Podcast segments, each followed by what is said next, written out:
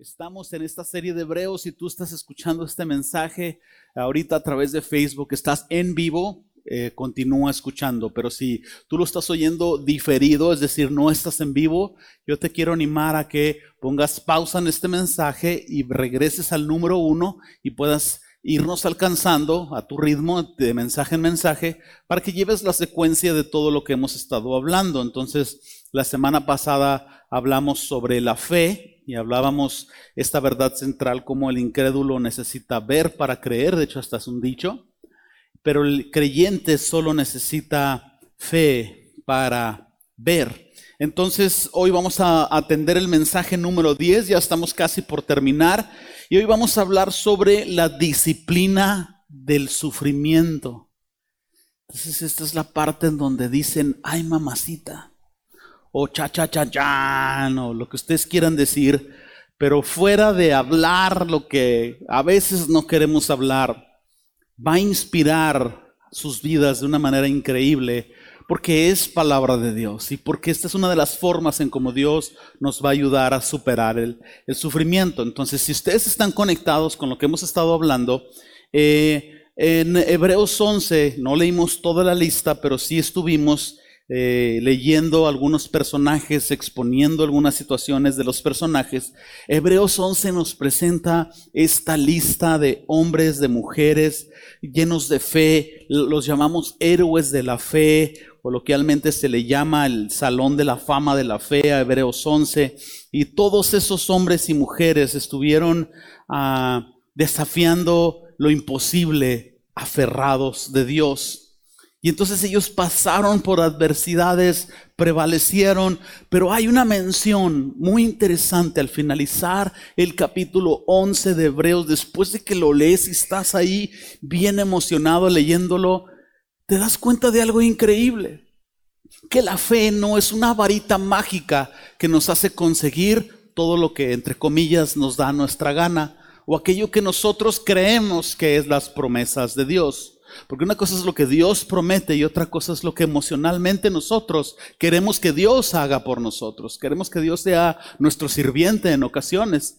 Y el sufrimiento es una forma en cómo va Dios puliendo nuestra fe y nuestro temor hacia Él. Pero este grupo de hombres y mujeres que tú lees en Hebreos 11 pasaron situaciones increíbles, sufrimiento, adversidad, persecución.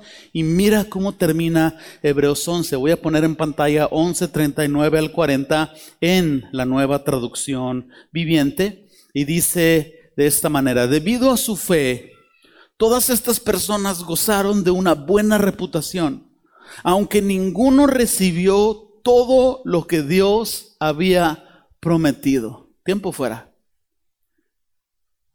Leímos sobre héroes de la fe. Taparon bocas de leones, apagaron fuegos impetuosos, pusieron en fuga ejércitos extranjeros, pero no recibieron lo prometido. Si tú estás entendiendo lo que yo estoy entendiendo, la fe les ayudó a mantenerse firmes, pero el final de su historia no fue exactamente el final que cualquiera de nosotros esperaría. Versículo 40, pues Dios tenía preparado algo mejor para nosotros, de modo que ellos no llegaron a la perfección sin nosotros. ¿Qué es esta perfección? ¿Qué es esto algo mejor? Jesucristo el autor y el consumador de la fe. Para estos héroes del Antiguo Testamento, ellos tuvieron fe y creyeron que un día vendría lo perfecto, que un día Jesús vendría, el Mesías aparecería, un día el siervo del Señor, según dice Isaías, eh, sanaría nuestras heridas, haría cosas increíbles. Ellos simplemente tenían esa promesa y llegaron al final de sus vidas, no tuvieron esta promesa. Creo todos, bueno, no, no creo, todos los que hemos nacido aquí, nacimos con ya el cumplimiento de esta promesa. Nuestra fe tiene que ser mucho, muy distinta a lo que esos hombres y mujeres tuvieron. Sin embargo, esto nos hace reflexionar en algo importante. Fíjate lo que te voy a preguntar. ¿Te mantendrías firme en Dios, firme en tu fe, aún si tú no vieras la bondad de Dios en tu vida de la forma en como quisieras verla.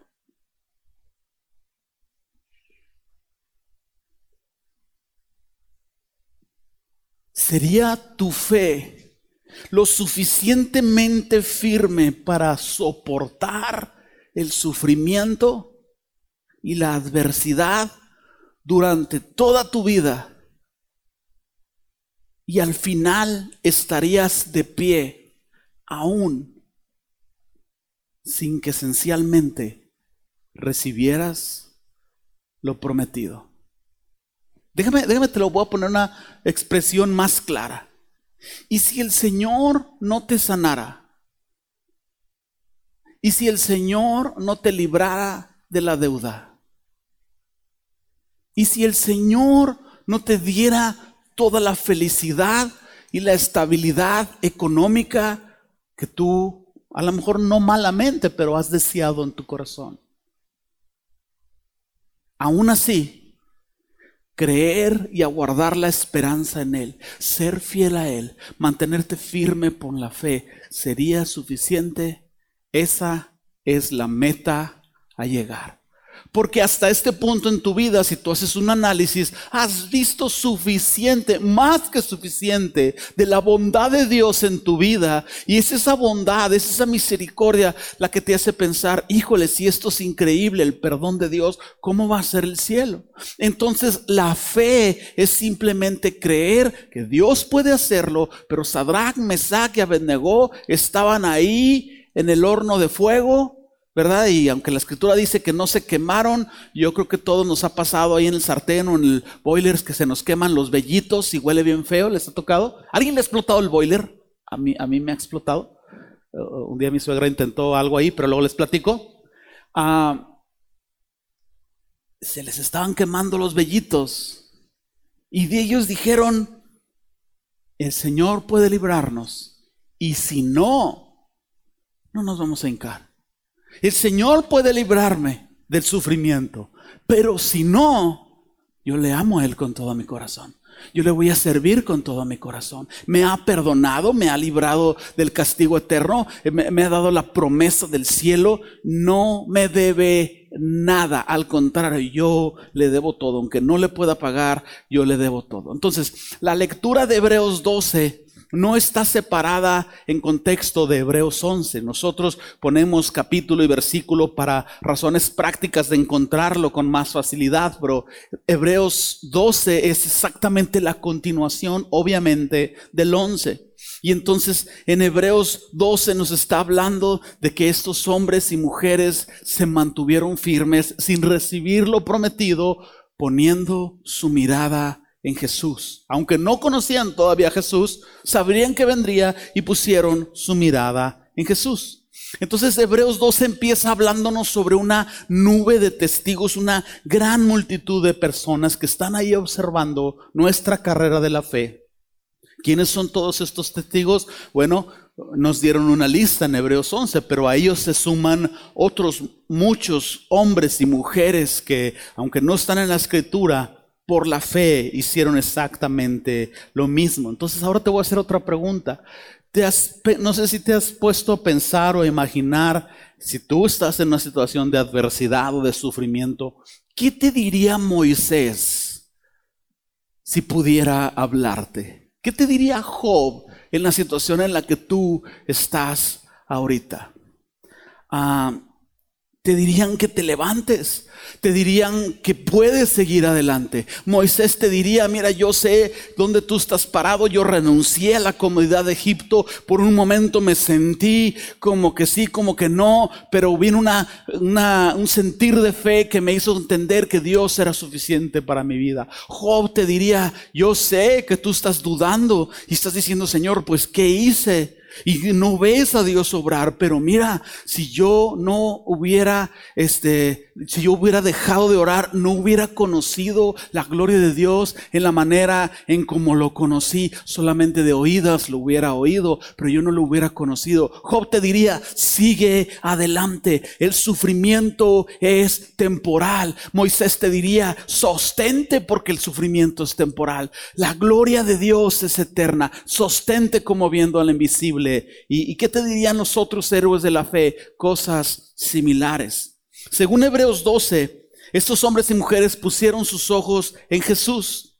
Ellos estaban ahí enfocando su fe en Dios. Ellos estaban enfocados en terminar la carrera. Tú como cristiano tienes que estar enfocado también en terminar la carrera. Estos, oyentes o lectores del libro de Hebreos tenían que entender este concepto. Tenían que dar unos pasos atrás, no retrocediendo en su fe, sino en cuestiones de perspectiva. Y tenían que ver el cuadro completo. Porque a veces como que hacemos el, le llaman el zoom in cuando haces un acercamiento de la cámara. Y nos vemos nada más nosotros en la situación. Pero si tú haces el zoom out, la toma ancha, Tú ves el panorama completo y lo primero que ves es que el Señor está a un lado tuyo y lo segundo que ves es que el sufrimiento tiene un tiempo de inicio y uno de final y que te aguarda algo increíble. Pero a veces está tan agachada nuestra cabeza en la situación que no logramos ver exactamente lo eterno. Lo que el capítulo 12 de Hebreos nos va a decir o nos está diciendo es que el Señor utiliza las tribulaciones, el dolor, la enfermedad, las adversidades, el divorcio, lo que tú quieras poner en la mesa. Usa ese sufrimiento como una disciplina que prepara tu vida para algo increíblemente mejor. Porque si recuerdo bien, todavía Romanos 8:28 dice que el Señor usa todas las cosas para un bien mayor. Entonces vamos a ver hoy cómo el sufrimiento Dios lo utiliza para que tú crezcas, Dios lo va a utilizar para que tú seas libre de impurezas, porque después de sufrir, créeme, te arrepientes hasta de lo que no hiciste. De verdad, estás ahí, Señor, pues yo nunca he robado un banco, pero por si acaso lo haya hecho, este, o alguien parecido a mí lo asaltó, Señor, yo te pido perdón. Y tú empiezas a ver la gloria de Dios a través de esta purificación. Todo esto fue la introducción. Al final de este mensaje tú necesitas recordar estas palabras. Debido al excelente sacrificio, Jesucristo, su excelente sacrificio, Jesucristo es digno de que sus seguidores se mantengan firmes y fieles ante el sufrimiento y la adversidad. Entonces, vamos adelante. ¿Están listos para arrancar este mensaje sobre el sufrimiento? Voy a aplicar dos horas y los voy a hacer sufrir para como una objetiva que los vaya preparando. No, inciso A, termina la carrera, no te rindas. Tú abres tu Biblia en el capítulo 12 de Hebreos y encuentras el versículo 1. Vamos a leer del 1 al 3 por el, de momento. Hebreos 12 del 1 al 3. Ahí en tu Biblia Reina Valera 60.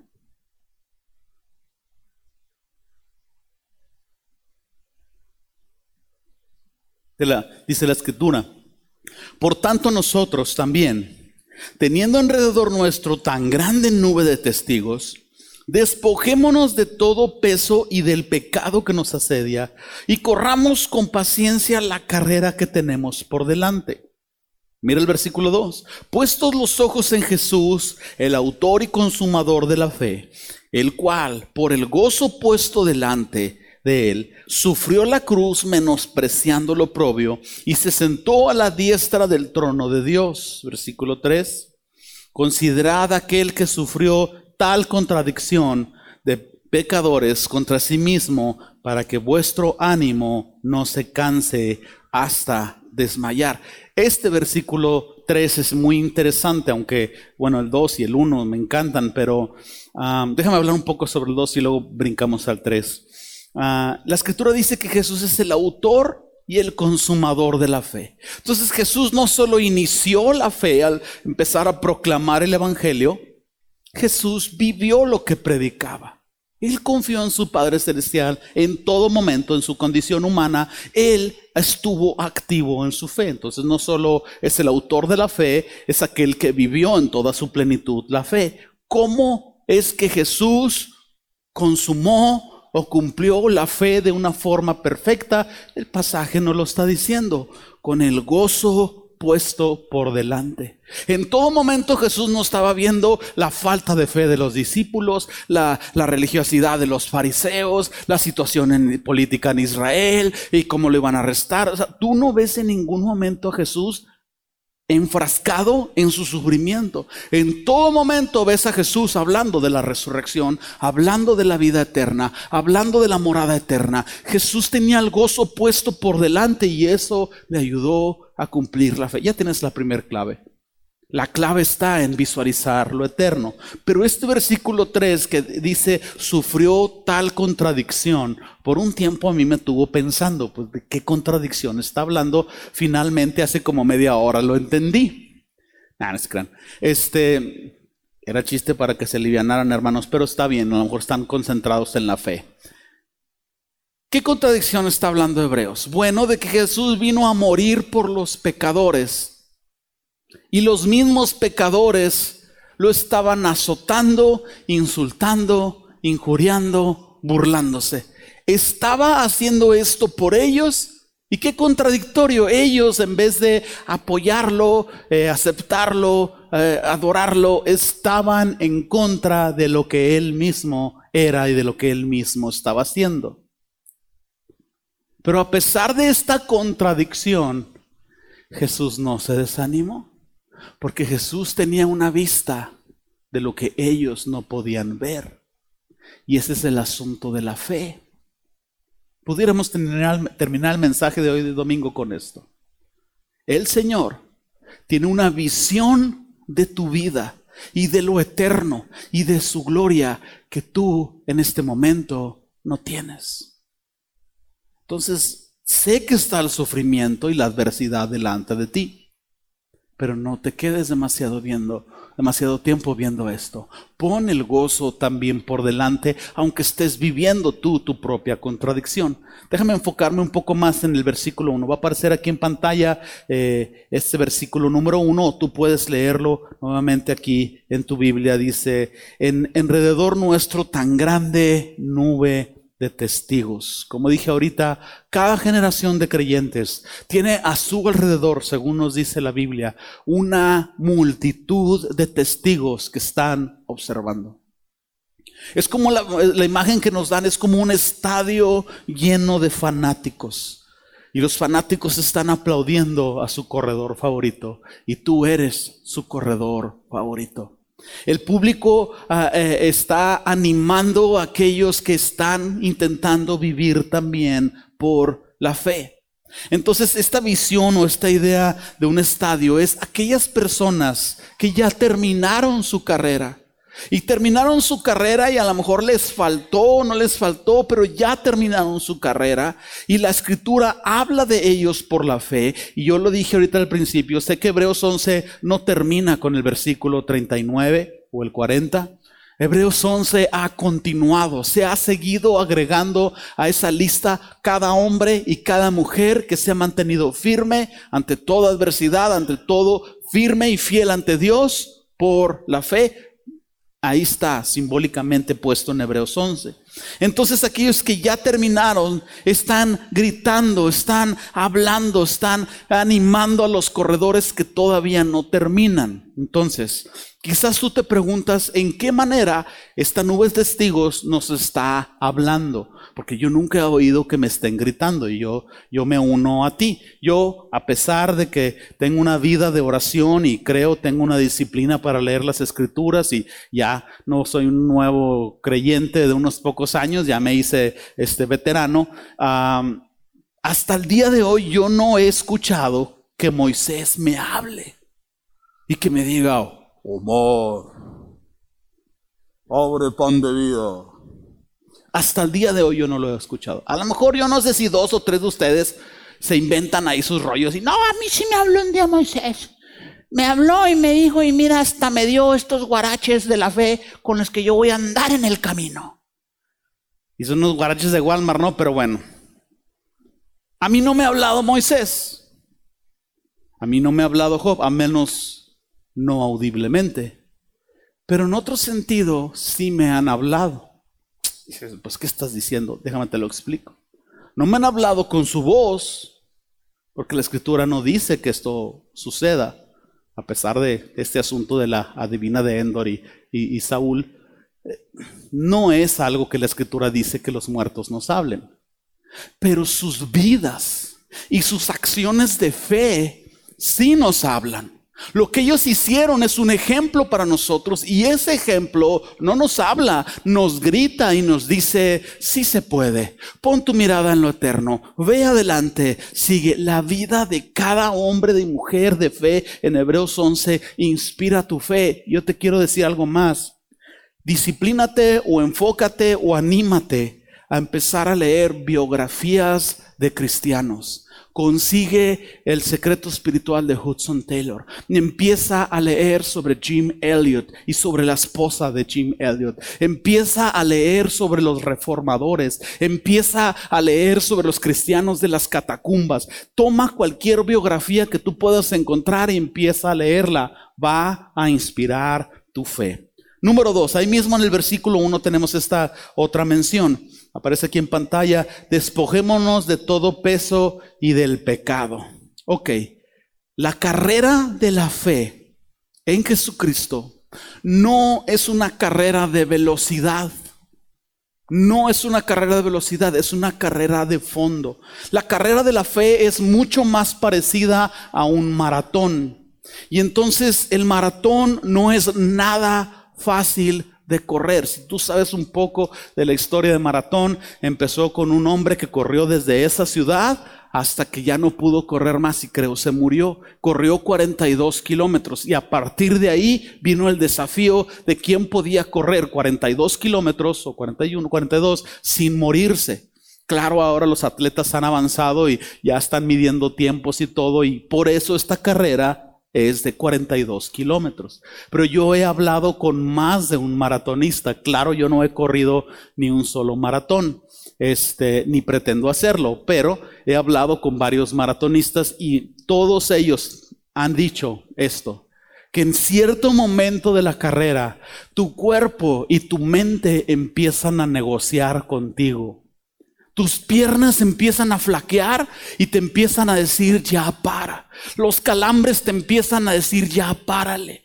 Tu falta de azúcar en tu cuerpo te empieza a hacer temblar y tu cuerpo te está diciendo, ya para. Pero en tu mente y en, tu, en su carácter ellos están diciendo, no, continúa, continúa. Se empieza una discusión y una negociación. Tu cuerpo quiere parar. Tú o el corredor quiere continuar y lo que los hace terminar la carrera es empezar a es ese cambio de empezar a pensar más en la meta que en el dolor que están sintiendo. Cuando ellos se enfocan en el dolor, aquellos que lo han hecho se paran y se salen. Cuando aquellos soportan el dolor pero piensan en llegar, son aquellos que terminan entonces tú puedes tomar una gran inspiración en esto. Porque ¿quién puede correr una carrera de esta índole? Cargando peso además. Ya que te logré explicar la dificultad del maratón en ilustración a la dificultad que es ser un cristiano en este tiempo. Es difícil, no es imposible, pero es difícil. La vida cristiana es suficientemente difícil como para que todavía cargues con las piedras del pecado. Por eso el Hebreos nos dice, corre con paciencia y despójate de todo peso y del pecado. No le agregues más dificultad a la propia dificultad que ya la fe y el sufrimiento en este mundo tienen. Entonces, aparece aquí en pantalla esta frase que tú puedes razonar o anotar. Para terminar la carrera de la fe, es necesario apartarnos de todo pensamiento, hábito, actitud que apague nuestra fe en Jesucristo. Eso es despojarte de todo peso. Todo aquello que va a apagar tu fe, deshazte de ello. Porque todo lo que no proviene de fe es pecado. Cuando tú robas, es una falta de fe. Porque tú no crees que Dios puede proveerte. Y tú quieres eso ya. Entonces es una falta de fe todo lo que no proviene de fe es pecado. Entonces el pecado es exactamente lo contrario a lo que es la fe. Entonces deshazte de todo hábito que va en contra de la fe y tú vas a empezar a correr más ligerito tu carrera. Número 3, ahí mismo en el versículo 2, dice, puestos los ojos en Jesús, el autor y el consumador de la fe, la fuente de ánimo y de fortaleza de Jesús fue el Padre Celestial, la fuente de ánimo y fortaleza para este grupo de hombres o estos corredores fue el mismo Jesucristo. Entonces la terminar la carrera no es nada fácil, como dije ahorita, pero tampoco no es nada imposible. También hay personas que están pasando por dificultad igual que tú. También hay cristianos que están luchando en contra de la tentación y en contra del pecado. Pero hombres y mujeres han cobrado ánimo en su fe cuando ellos ponen la mirada en Jesús, cuando ellos ponen su esperanza en Jesús, cuando ellos entienden que este mundo no es su hogar. Como dije ahorita, Jesús es el autor y el consumador de la fe. ¿Por qué? Porque puso el gozo por delante. Literalmente, la anécdota o dinámica o, expresión, ¿verdad? De poner una zanahoria por delante para que un caballo la alcance y realmente nunca la alcanza, es un ejemplo muy claro de poder poner el gozo eterno por delante y quizás pensar, no lo voy a alcanzar a menos de que Dios me haga alcanzarlo, pero es a donde yo voy. Esa es la meta de mi vida, es a donde yo voy a llegar. El sufrimiento no es la meta, es el proceso. Yo debo continuar adelante. Pon tus ojos en Cristo. No te distraigas demasiado con el sufrimiento terrenal. El sufrimiento y el pecado pueden ser grandes distractores. Entonces, ¿qué pasaría si nosotros ponemos nuestros ojos en Jesús? Tu fe se va a empezar a activar. Tú vas a empezar a pensar en la esperanza que tenemos, en lo hermoso que es Jesús, en lo valioso, en lo hermoso, en todo lo que te espera después de esta vida. Entonces poner tu mirada en Jesús va a fortalecer tu fe y te va a ayudar a evitar distracciones. Enfócate en la meta. Aparece aquí en pantalla. Enfócate en tus problemas y te desanimarás. Enfócate en Jesús y te fortalecerás para terminar la carrera de la fe. Entonces, este grupo de personas a los cuales les estaba llegando esta carta, este rollo o este libro de Hebreos, Estaban siendo exhortados a poner su mirada en el Señor. Estaban siendo recordados de cómo hombres y mujeres hicieron la misma dinámica y vencieron en la fe. Estaban siendo inspirados a continuar a pesar de toda dificultad. ¿Hasta aquí vamos bien? Muy simple, ¿no? Vámonos al siguiente punto, inciso B, la disciplina del sufrimiento. Hebreos 12, ahora vamos a leer del 4 al 7 yo que lo tienes ya listo ahí en tu Biblia. Dice Hebreos 12, 4 en delante, porque aún no habéis resistido hasta la sangre, combatiendo contra el pecado. Y habéis ya olvidado la exhortación que como a hijos se os dirige diciendo, Hijo mío, no menosprecies la disciplina del Señor, ni desmayes cuando eres reprendido por Él. Porque el Señor al que ama disciplina y azota a todo aquel que recibe por hijo. Versículo 7, si soportáis la disciplina, Dios os trata como a hijos. Porque ¿qué hijo es aquel a quien el Padre no lo disciplina? Esta mención tiene bastante lógica justa Nadie de nosotros, digo, yo no descarto que haya dos, tres metiches, pero nadie de nosotros disciplina a su vecino. ¿Me explico? O sea, oye tú, chamaco, que alguna viejita ahí amargada, oigan, chamacos, ya dejen de estar ahí, ustedes ahí, ¿para qué se ríen tanto? Ok, pero nadie disciplinamos a los vecinos, nadie va ahí en el camión, en la ruta, transporte público y, y no, y a ver, tú joven que estás estudiando, termina tu carrera. No lo haces porque no hay una conexión de amor con ellos. Ah, pero a tus hijos, échale. ¿Entiendes otra? Ah, no te creas. Este, este, ¿qué les estaba diciendo? Entonces, la segunda torre se cayó completitita. Bien fuerte, bien fuerte ahí en el 911. Déjame leer este mismo pasaje en la nueva traducción viviente. Solamente pongan sus ojos aquí en pantalla y vamos a ampliar nuestro entendimiento de lo que vamos a estudiar a continuación. Después de todo, ustedes aún no han dado su vida en la lucha contra el pecado.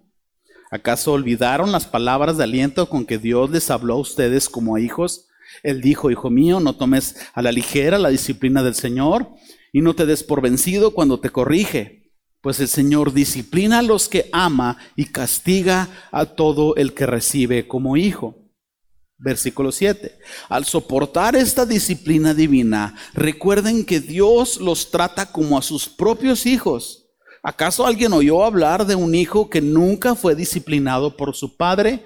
Dentro de la cultura hebrea, los judíos, sin fallo alguno, estaban dedicados a la formación del carácter de sus hijos y a la formación espiritual de sus hijos porque ellos tenían como base de sus vidas a Dios. Aún con todos los pecados y deficiencias que tú le quieras sacar a Israel, eran muy dedicados en la disciplina con sus hijos. En Occidente, en México, aquí los paisas son bien diferentes, es otra historia totalmente distinta. Eh, no tenemos esa cultura ni esa herencia, pero pero lo que la, escritura nos está tratando de entender es esto, ¿verdad? La disciplina de un padre para con su hijo es comparable con el sufrimiento que Dios permite en tu vida en forma de disciplina. Hay disciplina de... Y hay disciplina de... ¿Me expliqué?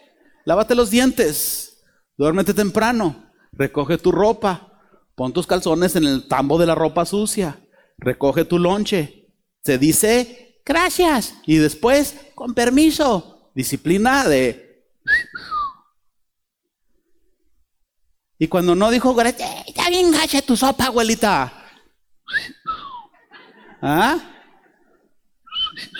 Ok, entonces, después de esta instrucción paternal súper extraordinaria que acabo de darles, el Señor utiliza el sufrimiento como... Y a veces como...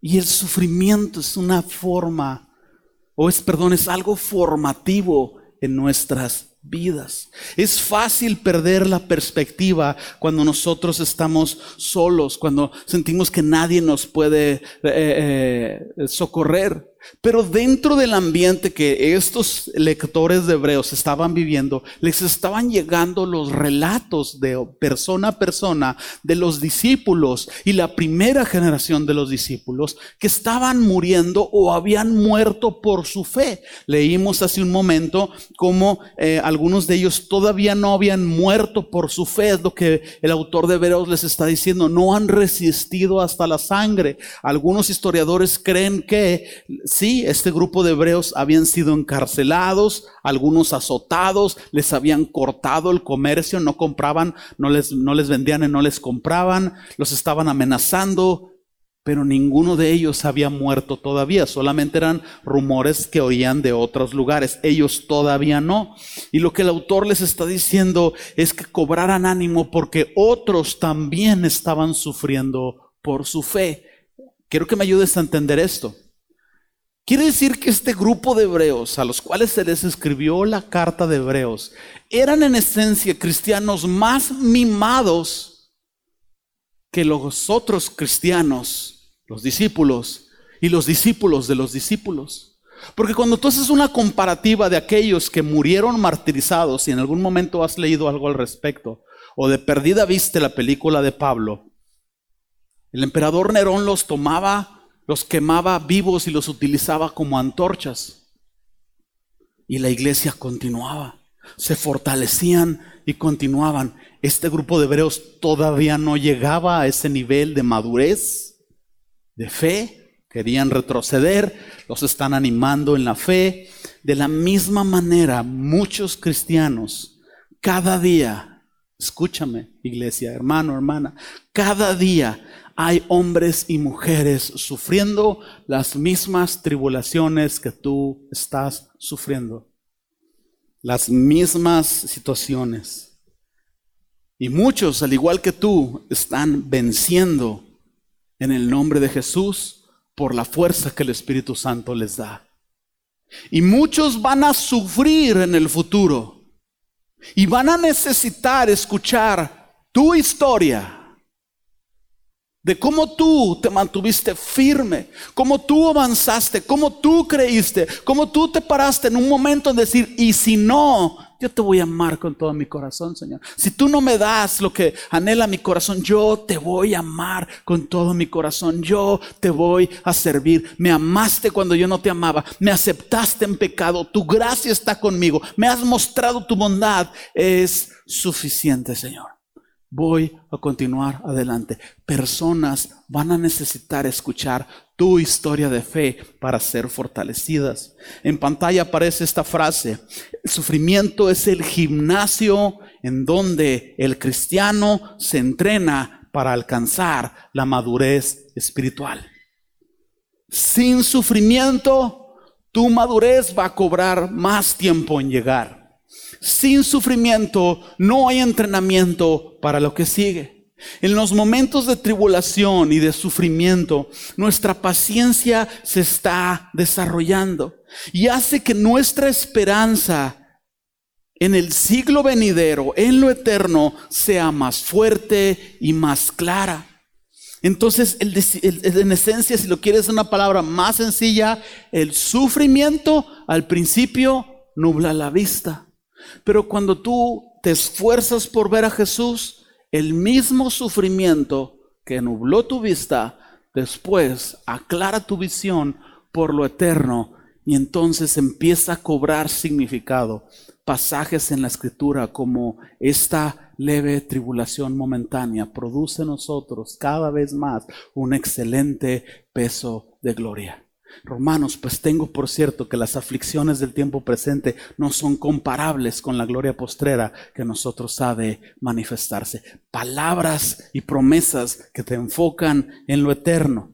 Entonces, leímos ahorita del 4 al 7, vamos a ver algunos puntos relacionados con esto. Ahí en el versículo 4, leímos hace un momento porque aún no habéis resistido hasta la muerte, lo mencioné ahorita, ¿verdad? Se estaban desanimando cuando realmente todavía no eran eh, eh, completamente mártires y el autor les está exhortando a avanzar. Es decir, te estás ahogando en un vaso de agua. Porque ¿qué iba a pasar cuando llegara el primer mártir? Ante los ojos de ellos, si no habían madurado, iba a ser un super escándalo. Quizás algunos sí ya de a tiro iban a retroceder. Pero ¿qué pasó cuando vino el primer mártir en la iglesia primitiva? Tras la muerte de Esteban, la iglesia empezó a crecer. Lee Hechos empezó a crecer, más personas se levantaron. Uno caía, cien más se levantaban con una fe más resuelta que el que murió. El imperio romano en todo su poder no pudo frenar la pasión por Jesucristo que estos hombres tenían, ni despellejándolos, ni crucificándolos, ni hirviéndolos en aceite, ni matándoles a sus hijos con leones en el Coliseo, hizo desistir de la fe a estos hombres. Entonces, el autor de Hebreos los está animando a que continúen adelante a través del sufrimiento. Número dos, o en esencia, el versículo 5 y 6, ahí que leímos. Hijo mío, no menosprecies la disciplina del Señor, porque el Señor al que ama, disciplina. Mira, piensa todavía más profundamente en esto que estamos hablando. ¿Quién ama más a sus hijos? ¿El padre que les permite todo lo que ellos quieren? Que les da todo lo que ellos piden. Llora el niño, dale chupón. Llora el niño, ay, cárgalo para que ya no llore. Ah, que niño quiere unas papitas. Oye, pero no comió vegetales. Cómprale las papitas.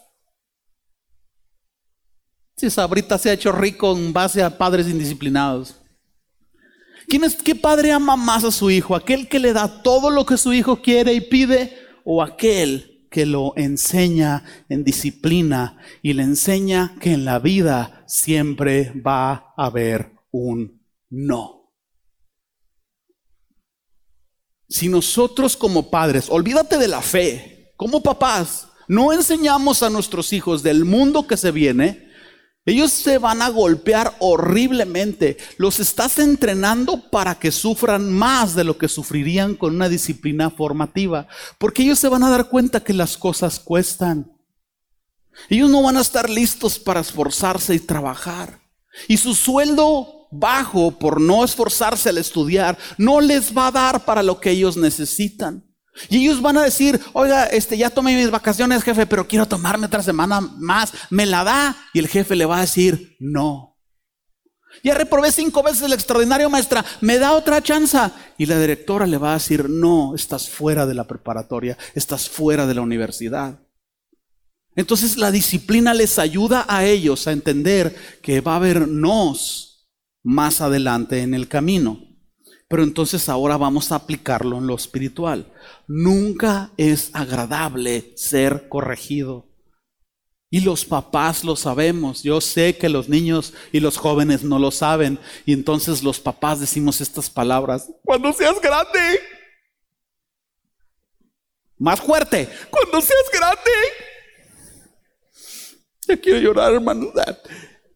Y yo sé que los chavos, los jóvenes, los niños dicen, ay, mi papá, me duele más a mí que a ti. Aquí los espero, chiquititos. Aquí los espero para que vean lo que se siente. Pero entonces a nadie le gusta la disciplina. Pero por contradictorio que suene, la disciplina es un indicador del amor de Dios en tu vida. ¿A qué hijo de vecino tú estás disciplinando o enseñando o exhortando? A ninguno, porque en esencia no es ninguna condenación, es una realidad. No lo amas como amas a tu hijo.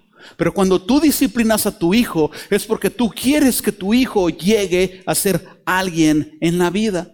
Y entonces por medio de la disciplina del sufrimiento, el Señor escúchame lo que te voy a decir, interrumpe tu vida, interrumpe tu normalidad, interrumpe tu mediocridad. Tu vida va hacia, no, pues voy el domingo y eh, normal y mediocre. Viene el sufrimiento, viene la adversidad, viene el desafío de, tu, de la fe en tu vida. Escúchame, el sufrimiento es un camino que invariablemente te va a llevar al Señor. Pero cuando viene el sufrimiento, ahora tú empiezas a esforzarte por arrepentirte, tu vida ya no es normal, ahora estás orando lo que no orabas antes, leyendo lo que no leías antes, conociendo a Dios de una manera que no lo ibas a conocer en tu vida normal. Esa interrupción de Dios vino sobre Job. Qué miserable hubiera sido la vida de Job si Dios no hubiera intervenido. Porque Job hubiera terminado el final de sus días diciendo, de oídas oí al Señor, pero realmente nunca lo conocí. Pero Job terminó diciendo, de oídas te había oído, mas ahora mis ojos. ¿Qué hubiera sido de José y del pueblo de Israel si el Señor no hubiera interrumpido su vida? Con esclavitud, injusticias, cárcel, más esclavitud y más injusticias en la cárcel, para que al final José entendiera la, idea. Mira, mira la proporción. Yo no sé cuántos años fueron, 30 años de sufrimiento en la vida de José, y después de 30 años de sufrimiento, agarró la onda y le dijo a sus hermanos, para preservación de la vida, me ha puesto Dios. El sufrimiento es una interrupción misericordiosa de Dios a tu vida. Dios en esencia interrumpe también tu pecado, porque te acostumbras a Él y te acostumbras a Él.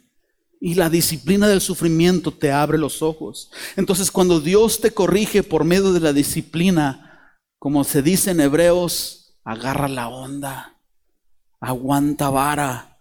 Porque en lugar de estarte quejando por lo que no tienes y por qué y qué es y que la injusticia, cambia la estrategia. Quejarte no te va a ayudar en nada a la fe, pero agarrar la onda sí. Porque tras ver la situación en la que estás, Tú agarras la onda y dices, Señor, ya vi para dónde va la cosa. ¿Qué tú quieres hablarme? ¿Qué cosas tú quieres purificar en mi vida? ¿En qué manera mi fe todavía no es completa? En pantalla, la disciplina del Señor tiene, como, tiene un propósito positivo, ayudarnos a mantenernos enfocados en Él y en su gloria. Dios utiliza ese sufrimiento para que tú estés listo para el mundo que se viene. Me digas eso, hermano, ya me desmoralizaste. Sí, usa tu inteligencia natural.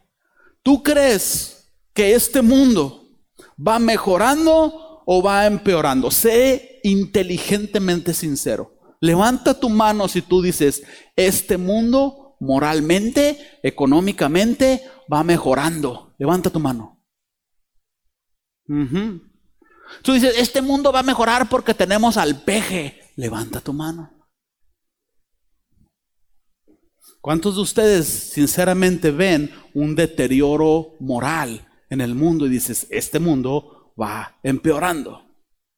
El sufrimiento te prepara para el mundo que se avecina.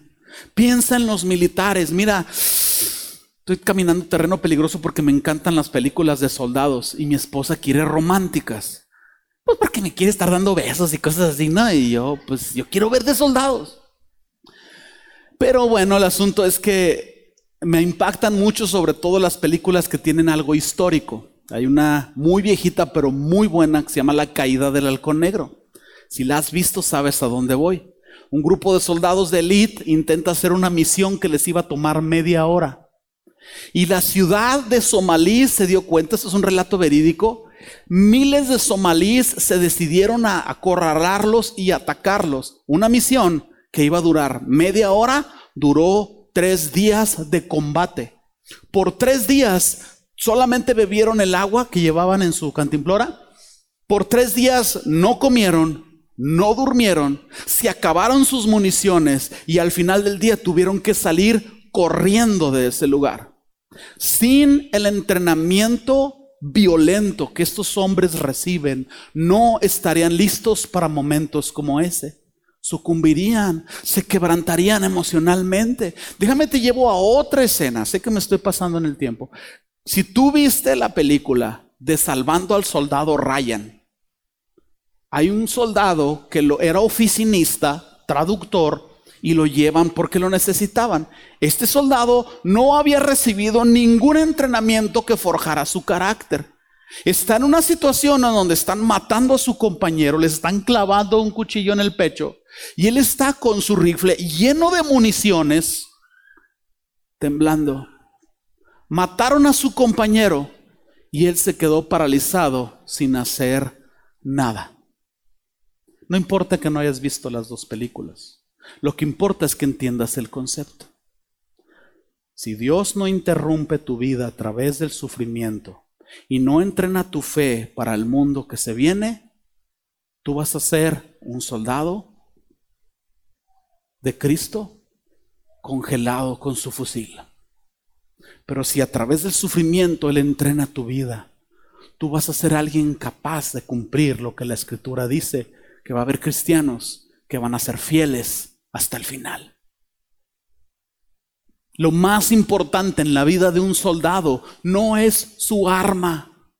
Lo más importante en la vida de un militar es su carácter. Por eso les gritan, Párate ahí, no te escuché, contéstame, yes, drill sergeant. ¿Por qué contestas como, ahí niñita, dime más fuerte, yes, drill sergeant? Esa violencia los prepara para lo que se viene. Cuando tú formas el carácter de un soldado, no importa que se le acaben las armas o las balas, o que pierda su cuchillo de Rambo. Tengo uno y me lo iba a traer, pero dije, no, los van a asustar los hermanos. Aquí traigo otro. Ah, este soldado, su arma más letal es su carácter. Él va a utilizar una escoba, un machete, un tubo, una cruz para cambiar las tuercas de una llanta, un ladrillo, va a encontrar lo que esté a su mano como arma para cumplir su objetivo. ¿Qué es lo más importante para un cristiano que ha sido puesto en este mundo? ¿Una Biblia con concordancia? Una iglesia con aire y refrigeración o un entrenamiento que forme su carácter. La conclusión, obviamente se las dejo a ustedes. Abre tu Biblia en Primera de Pedro.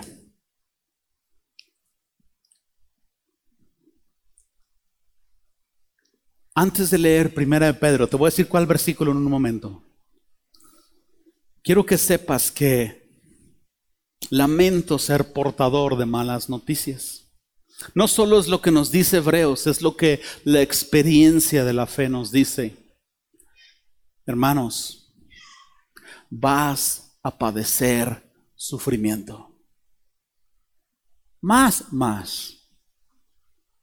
Mientras estés en esta tierra tienes una misión. Mientras estés en la misión no va a haber manera en que seas librado. No vas a tener sufrimiento todos los días de tu vida? Probablemente. Pero vas a tener sufrimiento. No es algo de lo cual te vas a librar.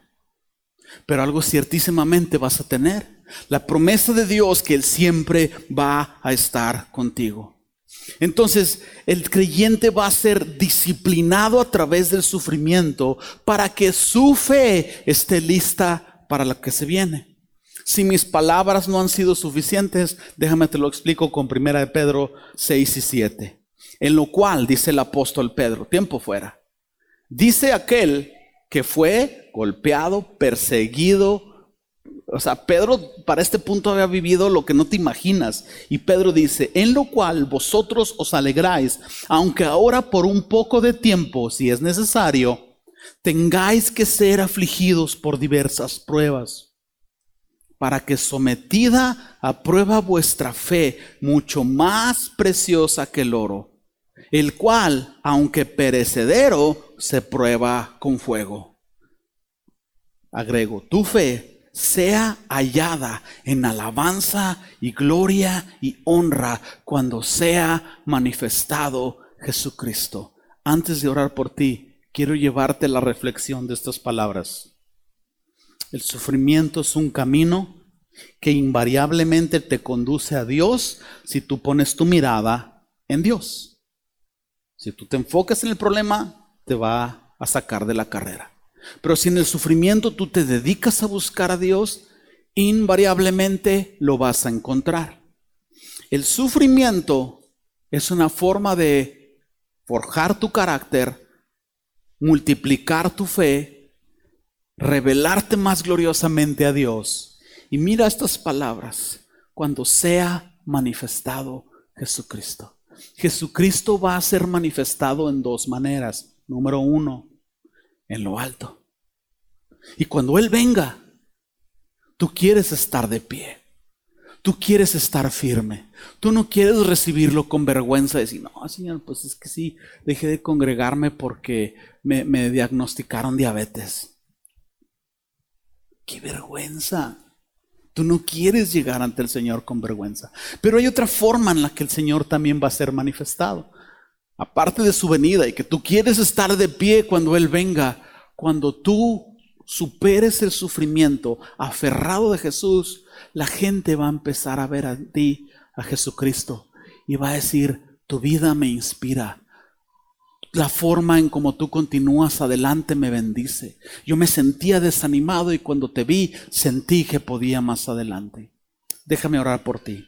Señor, en una manera muy simple, yo vengo orando por todos mis hermanos, porque sé que muchos de ellos en este momento están en sufrimiento, enfrentando enfermedades y aflicciones y angustias Señor, sé que algunos de ellos están teniendo problemas en su trabajo, en su matrimonio.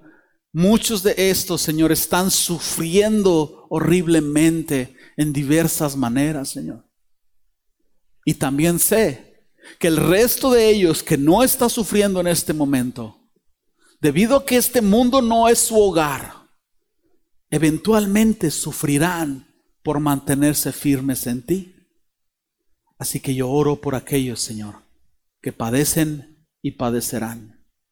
Y pido, Señor, que tú fortalezcas sus vidas Sé, Señor, que estás forjando carácter en ellos. Yo pido que su fe no flaquee, que su fe se mantenga firme, que ellos puedan continuar la carrera, puestos los ojos en ti, sabiendo que tú cumpliste la fe con los ojos puestos en el Padre, que ellos puedan correr esta carrera, que ellos puedan encontrar inspiración en otros héroes de la fe y que ellos al final de todo esto puedan cruzar la meta, puedan levantar los brazos, puedan decir, gracias a Dios que me fortaleció y puedan glorificarte en gran manera, Señor. Pido que les des fortaleza y que cumplas el propósito en sus vidas, que interrumpas si es necesario sus vidas, en el nombre de Jesús, Señor. Amén.